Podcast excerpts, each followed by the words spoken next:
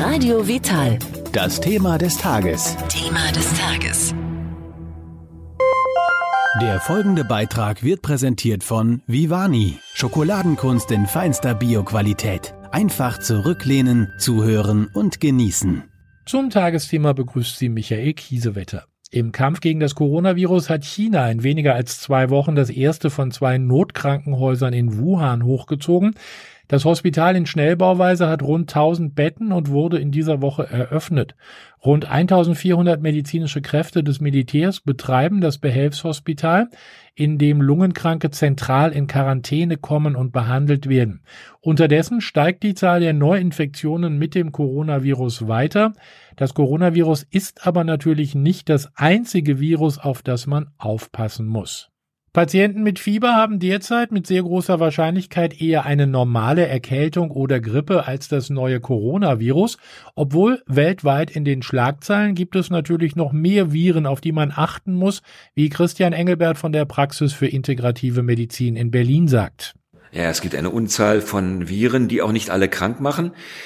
Der Coronavirus scheint, man weiß es ja nicht ganz genau, aber schon ziemlich virulent, also sehr ansteckungsfähig zu sein. Und was er letztendlich mit dem Menschen macht, außer dem bekannten Fieber, Husten, eventuell auch Lungenentzündung, wissen wir noch gar nicht so genau. Was es sonst noch für Viren gibt, weiß Christian Engelbert.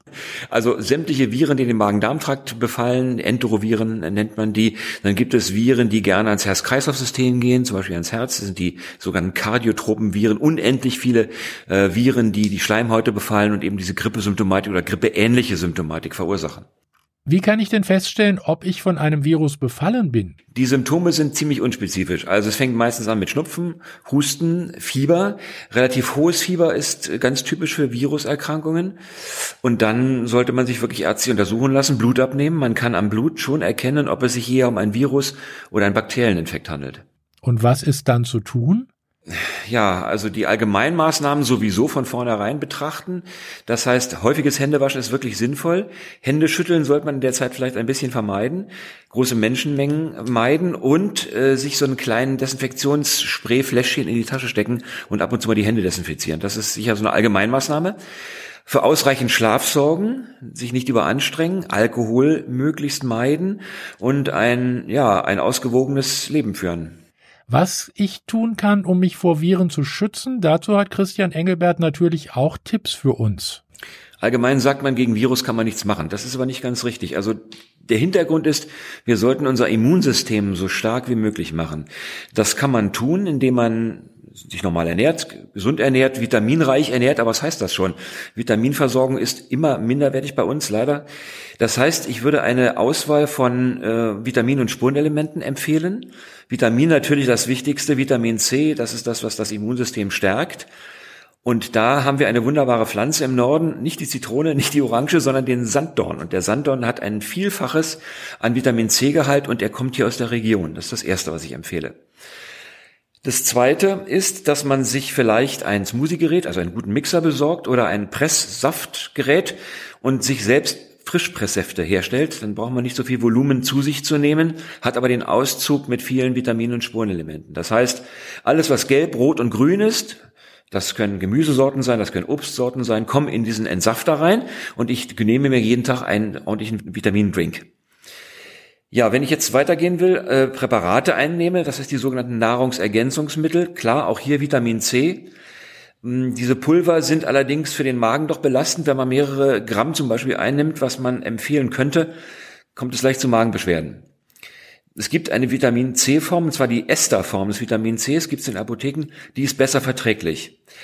Jetzt sagt man ja, es gibt kein Mittel gegen Virus, stimmt aber nicht. Es gibt in der Tat einige Pflanzenextrakte, die auch gegen Viren wirken kennt auch nicht jeder. Zum Beispiel Sternanis ist ein Stoff, ein, ein Pflanzenextrakt, der in der Tat nachgewiesenermaßen äh, gegen den richtigen Grippevirus wirkt und auch gegen die anderen Viren Wirksamkeit zeigt. Das Zystuskraut, aus dem man Tee gewinnen kann oder auch Kapseln oder auch Lutschpastillen, hat eine nachgewiesene Wirkung auf den Grippevirus. Also hier haben wir wirklich Stoffe, die antiviral wirken Zink ist auch in bekannterweise ein Immunstimulator. Wenn der Infekt gerade beginnt, sollte man möglichst alle Stunde 10 Milligramm Zink zu sich nehmen, die ersten zwei Tage.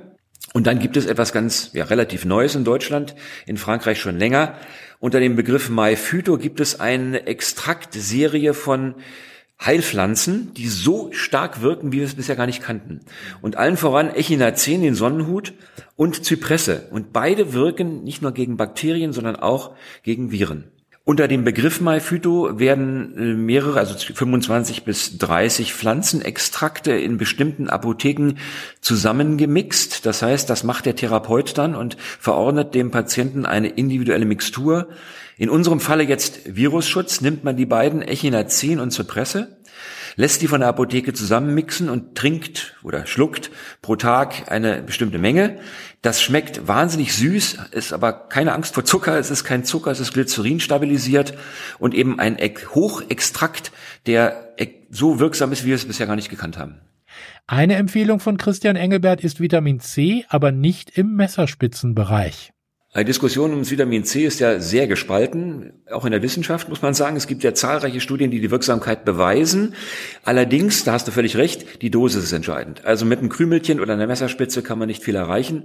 Wir gehen allerdings über Infusionen in den Grammbereich auch bei Infektionsschutz, aber auch bei anderen chronischen Erkrankungen bis hin zur Krebserkrankung und verabreichen dort 5 Gramm, 7 Gramm, 20 Gramm bis zu 50 Gramm. Allerdings ist das kein Normalfall und der Patient muss, wie gesagt, zum Arzt und eine Infusion bekommen. Immer zur Hand haben sollte man in der Erkältungszeit auch Zistus als Lutschpastillen. Also das empfehle ich meinen Patienten grundsätzlich in dieser Infektzeit. Diese Lutschpastillen, dann nimmt man drei bis viermal eine, lässt den Mund zergehen. Ein wunderbarer äh, Infektschutz und der belästigt dann überhaupt nicht, weil man keinen Tee kochen muss, keine Kapseln schlucken muss, einfach im Mund zergehen lassen. Die heißen Zystus 052, diese Kapseln. Der Beitrag ist beendet. Der Schokoladengenuss geht weiter. Mit Vivani, der Schokolade aus deinem Bioladen.